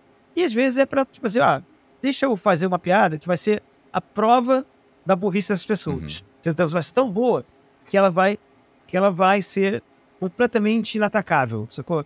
É isso. Eu, eu, eu acho que hoje em dia o comediante está cada vez mais trabalhando mais a, o texto. Tá, eu acho isso ótimo, né, na verdade. Muito melhor do que antigamente, quando você podia fazer piadas, cuspir 50 piadas por minuto e, e elas eventualmente iam pro ar. Sim, sim. É, e o focando mais o, o cara do stand-up, ele fica no holofote, fica na mira de, da, das pessoas quando ele tá lá apresentando, né? E, e às vezes quer, ele quer desafiar a plateia, ele quer desafiar o público para a, a ter esse questionamento e, como tu falou, é, revelar esse interlocutor que entendeu errado. Provavelmente, tem muita gente que é ruim e assim, e, e, e assim, é, por exemplo, quando o cara trabalha com camadas e uhum. tal, às vezes a Sarah Silverman faz muito isso. Ela, ela faz as piadas ingênuas que você percebe que ela está fazendo um personagem que está dizendo aquelas coisas por fingir uma ingenuidade que, ele, que ela quer mostrar que é um do comportamento da sociedade. Sim. Então, ah, ela faz uma piada grosseiríssima, tipo... Ah, como é que é? é nossa, essas crianças na na, na, sei lá, na, na África e tal, que só crianças com barrigão. Ah, são crianças de, de, de um ano, grávidas de nove meses.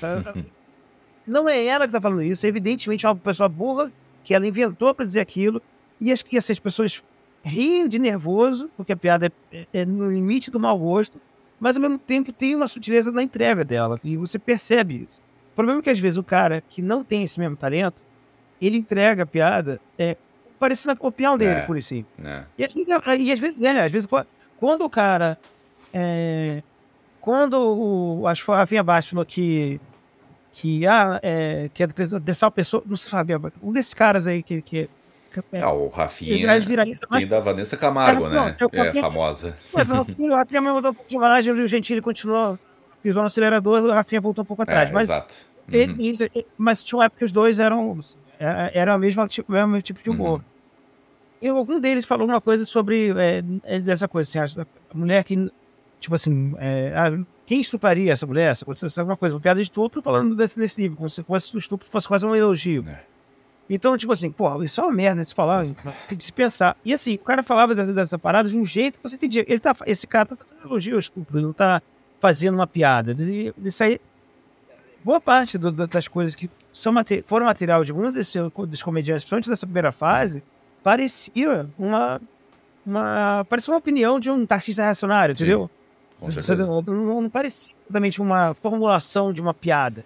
Parecia o cara tá dando uma opinião que é grosseira, boa e é não só e, e, e é crime ainda por cima. Tá fazendo, é, tá cometendo um crime, então, ao invés de, então é, eu não lembro, não lembro exatamente quem falou, mas eu lembro que teve essa piada que foi uma coisa que deu uma tremenda polêmica, óbvio, porque é, é idiota, é, é, é mal formulada e é assim, e tipo, e tomada pela entrega da pessoa, parece ele dando uma opinião. Sim. Então, boa parte das vezes o cara. Eu acho que às vezes sim, o cara testa os limites, assim, e quando o cara testa com talento, a plateia tem essa coisa de prender o ar, soltar depois. Quando o cara não faz isso bem, aí a plateia de vez toma pela opinião do cara e assim, pode reagir mal. E é isso aí, esse é, esse é o mal de você aparecer no palco despreparado.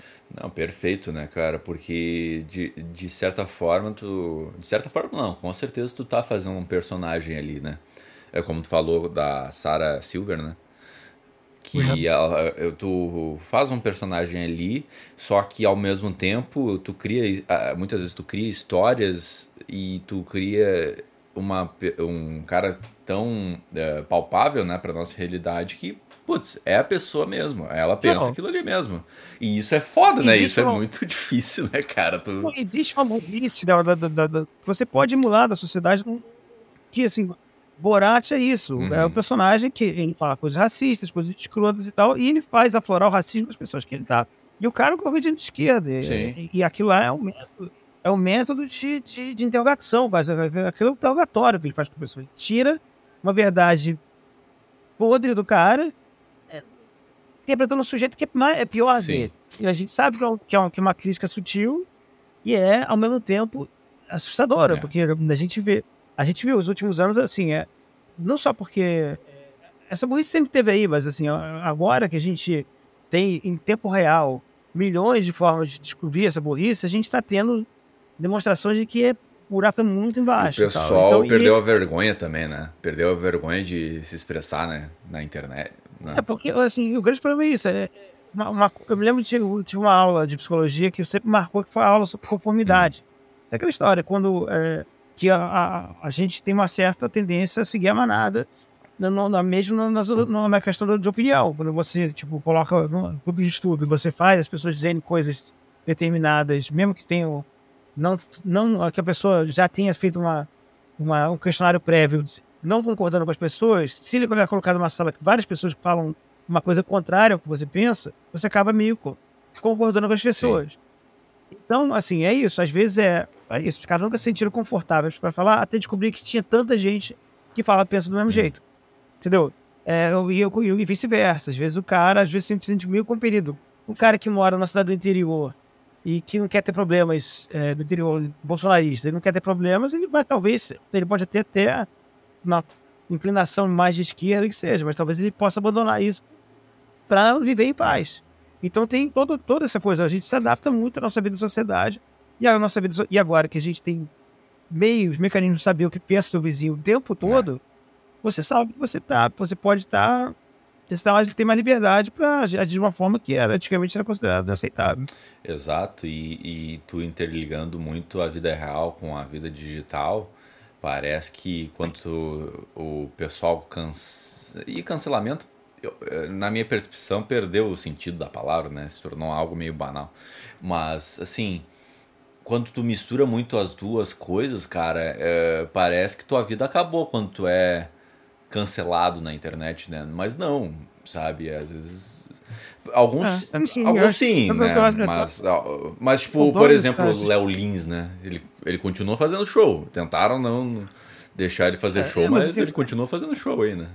O Lucy, o Lucy Kay, né? Lucy o Lins ainda sabe que ele, ele só é um babaca, né? Agora, o, exato, exato. Você deixar claro isso. O Lucy Kay, acho que é um, é um cara sediador sexual bizarro. Uhum que devia ser cancelado, o cara tá, tá se apresentando em Las Vegas, botando. É isso, eu adoro essa expressão, linchamento virtual. É. Porra, é bem pior, é bem melhor do que ser linchado de verdade, né? Você falou, linchamento virtual, não existe isso, de certa forma. É claro, tem pessoas que, para quem não tem volta mesmo, assim, é difícil você voltar. E às vezes tem, tem, e tem vários recortes, recorte de raça, recorte de, de, de, de, de sexo e tal, de gênero. Não é, não é assim, é, é não é, não é simples, mas assim, é, o cancelamento que as pessoas falam, o pai desses caras que falam cancelado, assim, estão sofrendo censura. E o cara fala isso em todas as redes possíveis. Sim. Sofrendo censura de quê? Se você pode, se você tem acesso a todos os canais, se você ainda está online e tal. Então tem uma coisa assim da, da, dessa reclamação de, de cancelamento que é meio assim, eu, eu sei que, que existem injustiças e, e, às vezes uma pessoa pode ser perseguida por um motivo errado, por um fake news, a gente está uma coisa que a realidade é completamente tá disputável aí, não. Você não pode mais ter, ter certeza do que, do que é verdade, não é? Sim.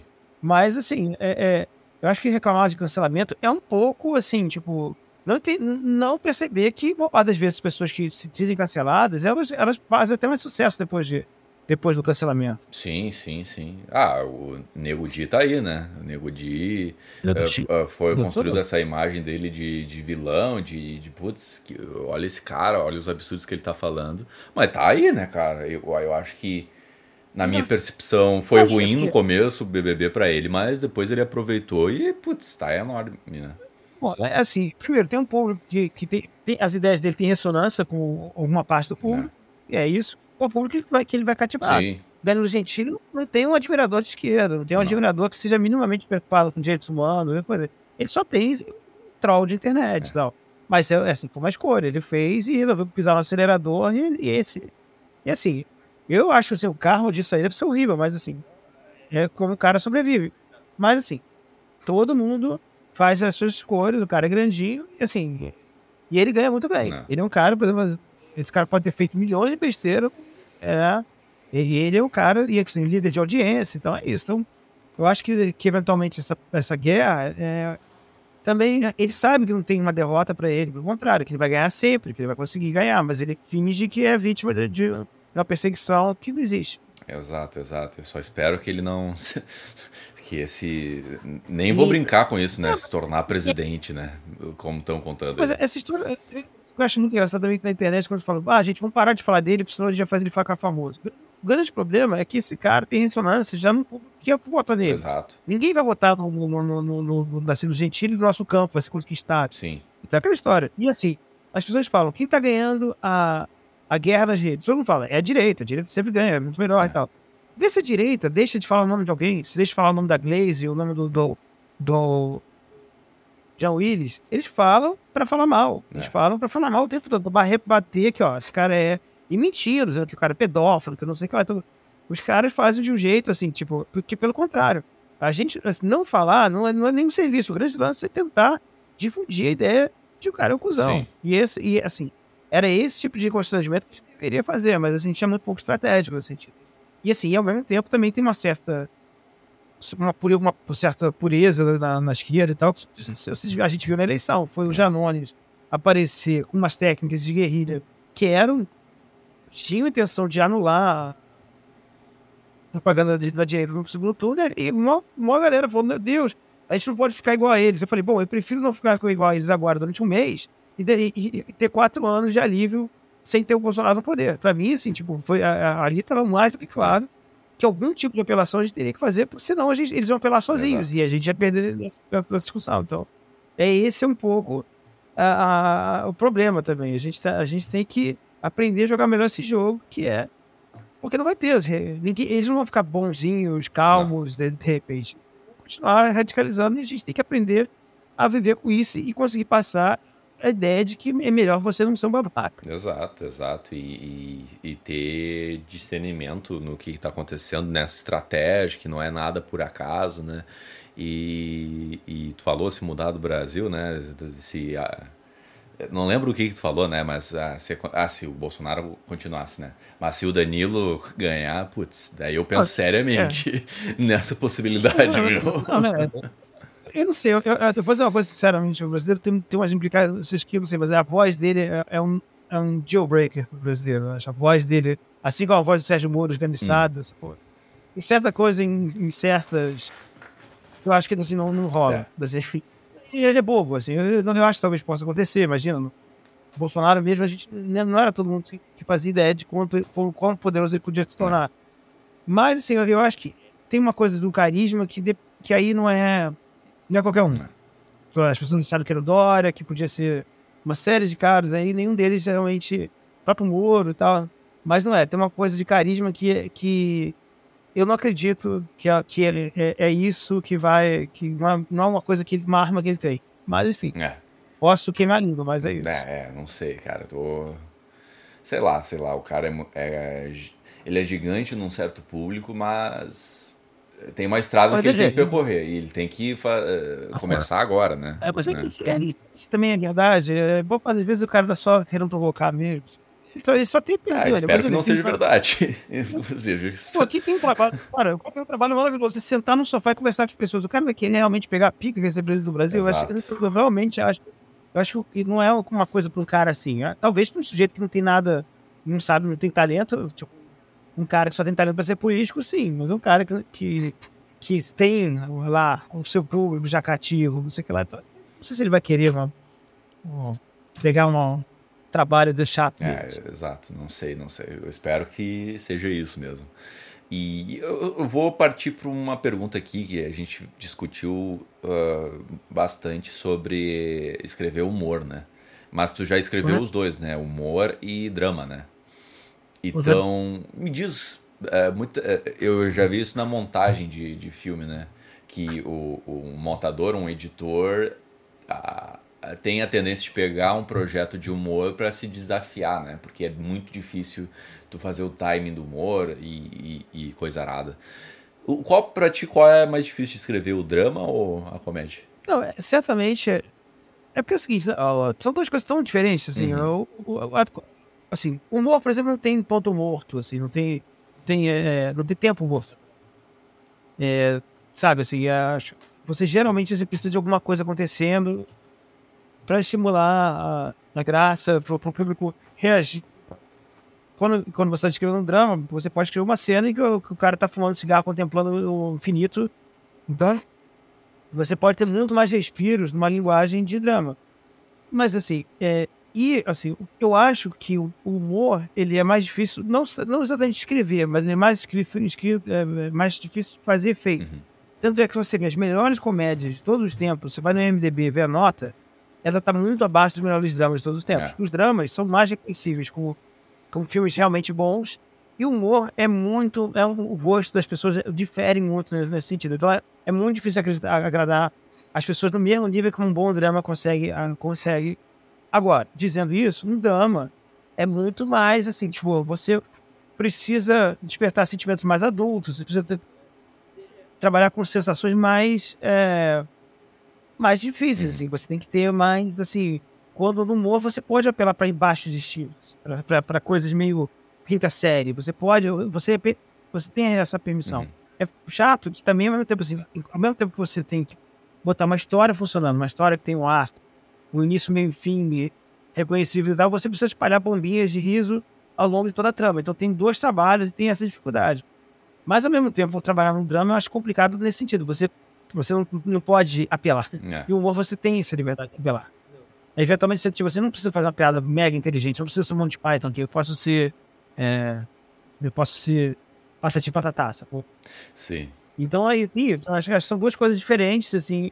Os dois têm suas dificuldades, mas eu ainda acho que o humor, assim, até porque o humor, sabe, também é, é muito mais um elemento normal, assim. Para mim, tem uma certa.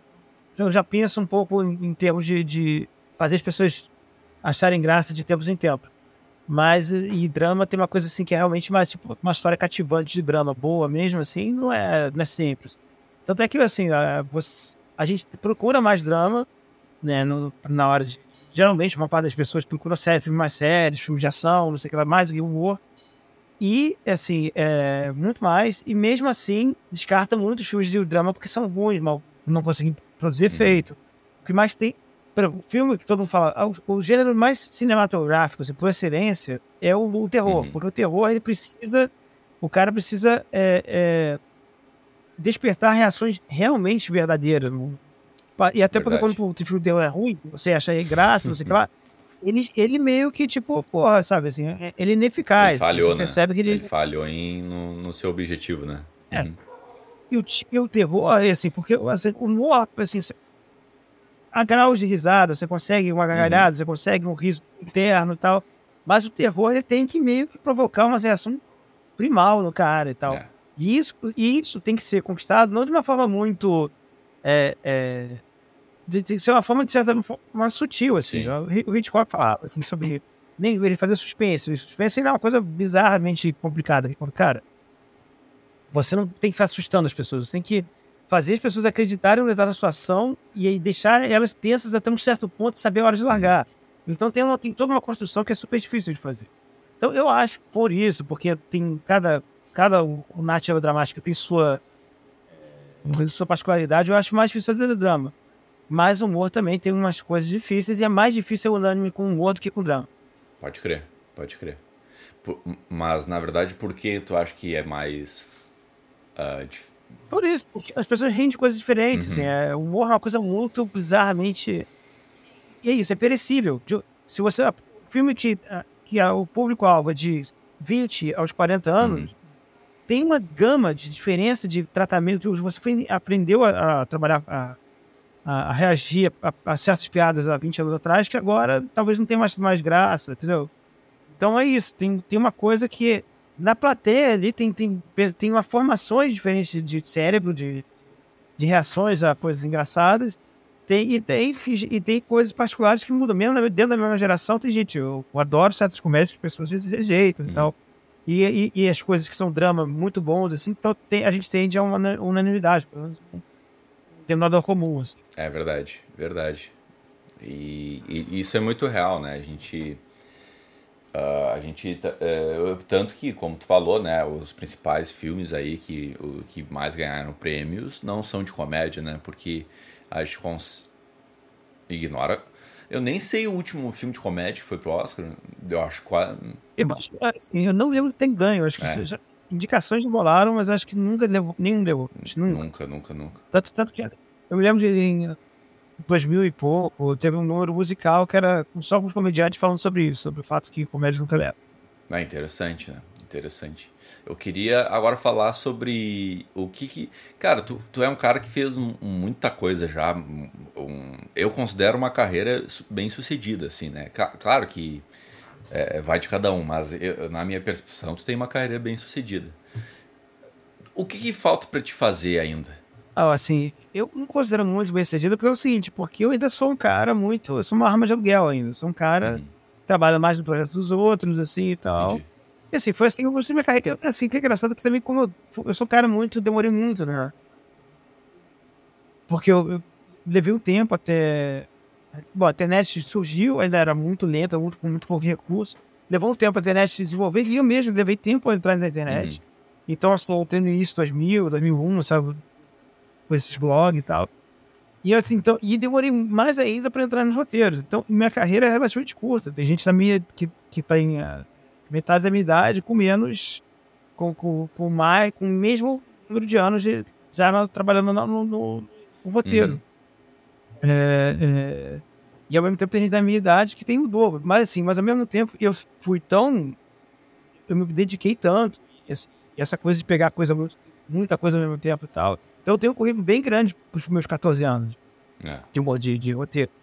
Então, assim, eu tenho realmente uma bastante, mas assim, se eu tivesse me orientado mais cedo, tivesse alguma forma de me orientar mais cedo para roteiro naquela época, eu teria uma, uma carreira maior, maior e talvez mais bem administrada, porque eu fui um pouco meio. Eu preciso pegar tudo que eu que é preciso e tal. E aí, aí ao mesmo tempo, assim, você vai crescendo, olha só. Em vez de aluguel, agora você está pagando a, a, prestação de uma casa. então, meio que você vai. A, e isso te deixa meio refém do, das suas escolhas. Você não pode ficar também demais demorando, é, procurar um projeto, ou se dedicando demais a alguma coisa que não vai pagar durante um tempo. Sim. Você tem que pegar as coisas que pagam a, a, minha carreira poderia ser mais bem sucedida na medida que eu. É, é, é, podia ter sido de outra forma. Uhum. Eu podia ter mais projetos meus andando, sacou? Mas sim, mas ao mesmo tempo não me arrependo de nada. Eu fiz, eu fiz, eu tenho uma carreira realmente bem, bem bacana. Uhum. É, eu tenho uma carreira bem bacana para um cara que tem só 14 anos de carreira. Sim. É, acho que é, eu fiz muita coisa interessante. É, sei lá, eu, eu, eu, por exemplo, Greg News é uma coisa que talvez até, tipo, talvez eu, sou o único cara, eu acho, que tá desde a primeira temporada, tirando os diretores, o Greg e o Bruno Tortura. Uhum. Então, sempre lá. Porque todo mundo, teve gente que saiu e voltou, teve, mas eu sou um dos caras toda, que tá desde a primeira temporada. Uhum. E, assim, um programa que, por exemplo, eu faço quase como terapia. Assim. Uhum. Sem Greg News, eu teria tido muita dificuldade que, que a gente começou a fazer em 2017. Uhum. Quer dizer, uhum. pegou primeiro ano Temer, assim, já o Temer estabelecido como presidente, e passando pela eleição do Bolsonaro, passando, então, tipo assim, foi uma, uma, uma terapia, assim, uma terapia de choque, uhum. porque eu queria evitar as notícias, assim, eu estava muito abalado com a situação do Brasil, mas aquilo me obrigava a olhar e, e ao mesmo tempo tirar uma pequena vingança quando a gente fazia aquelas piadas. Então, é. aquilo, eu não só gosto do programa pra caramba, eu sou fã do programa, assim, não só, não só, não só sou um trabalhador do programa, eu sou um fã do programa que trabalha no programa. Uhum. E eu acho, eu acho ainda assim, fundamental. Assim, isso não é para. Embora a gente tenha gastado, ganho bastante prêmio, tenha bastante reconhecimento, mas eu acho para o Brasil, fundamental para mim. Assim, é. Então, é, é, é, uma coisa que, por exemplo, eu faço. Eu não sei se talvez eu tivesse beneficiado de, tentar, de evitar algum ano, pegar, um, pegar isso e pegar uma coisa mais. mais sei lá, talvez. Eu me lembro que teve uma. Me ofereceram para um nas temporadas é, ser cabeça, ser o chefe de criação de uma, uma, uma série Netflix. Uhum. Que eu acabei trabalhando como roteirista, mas eu não peguei a série. Uhum. É, mas porque, porque eu ia perder o Greg News. Uhum. E eu já tinha, além de ter acertado, ele falou, cara, eu quero fazer isso. E era, não sei se era um ano Bolsonaro, que era que era que algo que eu queria, queria muito falar do Bolsonaro e uhum. tal. Então é isso, assim. E eu sou bem cedido, mas assim, poderia ser mais. Tem, tem gente mais nova, mais bem cedida, no sentido que tiveram mais coisas próprias produzidas e tal. Sim. Mas ao mesmo tempo eu acho sim, eu sou, obviamente sobre esse dia não tem nada que reclamar. E, e, e assim, e, muita gente, e assim, eu fiquei agora, eu ofereci agora um workshop né, pra. E eu fiquei muito impressionado com a procura, porque eu imaginei que as pessoas talvez se interessassem, uhum. porque as pessoas querem saber sobre e tal. E eu fiz, abri uma aula no início do ano, a procura fotográfica, tive, tive que abrir duas turmas seguidas, aí, ó, Aí eu fiz aí uma fila de espera que, que, com um número maior de alunos, eu tive que fazer mais duas agora. E talvez eu abra uma terceira agora, porque ainda tem gente na fila de espera. Pô, então, bom. assim, é, é, eu sei que não só tem uma, eu tenho uma carreira legal, mas eu tenho um reconhecimento bacana. As pessoas gostam. E o roteirista é um cara muito, muito escanteado, assim, às vezes. É. Porque eu, eu, falo que a gente, a gente, às vezes, é tratado como aquele foguete, o estágio inicial de um foguete, né? A gente tá ali no lançamento, mas imediatamente depois do lançamento a gente é descartado. É. A gente, às vezes, a gente é que nem cachorro, a gente não aceita, a gente não é, é bem-vindo no set de gravação, às vezes. Tem uma coisa meio de a gente ser pelejado. Quando, quando a, sai no jornal uma notinha sobre a série, fala o nome de todos os diretores, da atora, mas não fala o nome dos, dos roteiristas, sacou? Então é uma coisa, assim, eu acho muito legal ter esse reconhecimento das pessoas, das pessoas quererem, porque gostam do meu trabalho, sabem que eu tô em projetos legais e tal, e saberem que projetos eu tô. Uhum. Isso é muito bacana, porque isso é, isso é raro na profissão. Assim.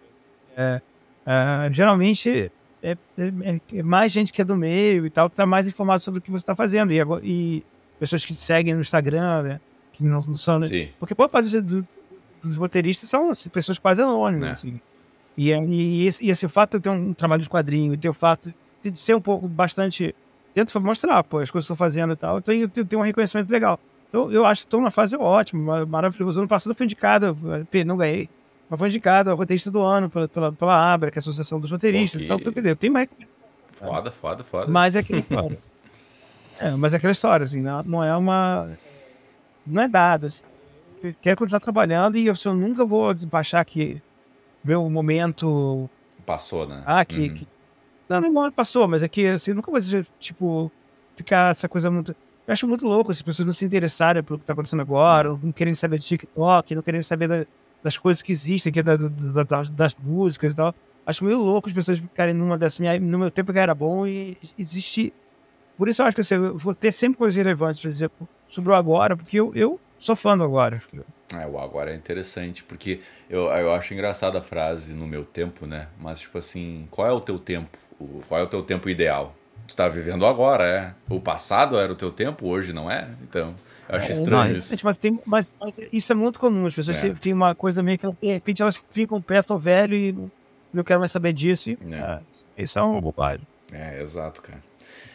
Cara, muito obrigado pela entrevista, rendeu bastante, cara, mesmo assim, e foi, é muito interessante conhecer o processo realmente de um roteiro, de, um, de uma produção, e, e abrir a, a cabeça das pessoas o quão complicado é isso, né? O quanto é trabalhoso chegar um irmão do Jorel, ah, o próprio Porto dos Fundos, óbvio, né? O Greg News. O, o, quão complicado é esse projeto acontecer, né? Claro, não, mas, mas assim, mas é, mas é, é bom, porque você aprende isso cedo. Ninguém, ninguém chega na profissão. Quer dizer, não, e a verdade é o seguinte, eu falo isso, mas é, obviamente que tem pessoas que não, pelo contrário, elas conseguem provar muito, muito cedo o talento, elas conseguem chegar em pontos muito bons da carreira. Uhum. Sei lá, o garoto, eu esqueci o nome dele de novo. Sempre esqueci, o garoto que dirigiu o Martinho. Ele, tem, uhum. ele é um novato, e o novato que mostrou nas primeiras tentativas dele, mostrou que ele merece o mundo. então, esse, esse é o tipo de, de, de, de coisa que eu, eu falo, é muito difícil para a maior parte, 95%, porque é, tem essa coisa, tem uma coisa de privilégios que se repete, que é da sociedade, se repete um pouco nas carreiras, Sim. assim. Tem, tem, eh, tem gente que chega com mais facilidade, com, mais dificuldade e tal. Mas, assim, o grande lance é que é, a maior parte das vezes você vai ter que trabalhar bastante acima da sua capacidade, talvez tenha alguns burnouts, uhum. Mas, assim, o ideal é se cuidar, tentar cuidar da saúde também, se exercitar, porque é um trabalho muito... faz dá, As costas ficam, cobram muito depois. É. Mas, assim, mas é isso, que, que o lance é, é a gente tá sempre em movimento e, e, interessado no mundo, porque é sobre o mundo que você vai escrever. É, sobre pessoas, o mundo, a realidade, a história. É, é sobre o, o, ser humano, é sobre o ser humano se relacionando, enfim. É, é isso, né, cara? É, são várias formas de tu contar histórias de, de pessoas mesmo, né? Então tá. Muito obrigado, meu. Sério mesmo, que vou agradecer de novo por ter acreditar no projeto, ter aceitado o convite. Fico muito feliz. Não, não, bacana. Eu vou. Inclusive, eu ter que conferir os outros episódios. Agora eu vou ter tempo. Agora acabou a correria de. Não é carnaval que eu tinha que entregar muita coisa. Carnaval que eu acabei aproveitando mais do que eu imaginei que fosse aproveitar. Pô, talvez tu encontre algo legal aí, que tu se identifica aí. então, muito obrigado para você que ouviu até aqui o programa, Abrindo Cabeças. Se você se interessou com esse papo, é só você clicar aqui embaixo no canal, se inscreva, curta, que tu vai ver outras entrevistas que já foram feitas, falando sobre inúmeros temas envolvendo a criatividade, tá certo? Então, muito obrigado e até mais. Ciao.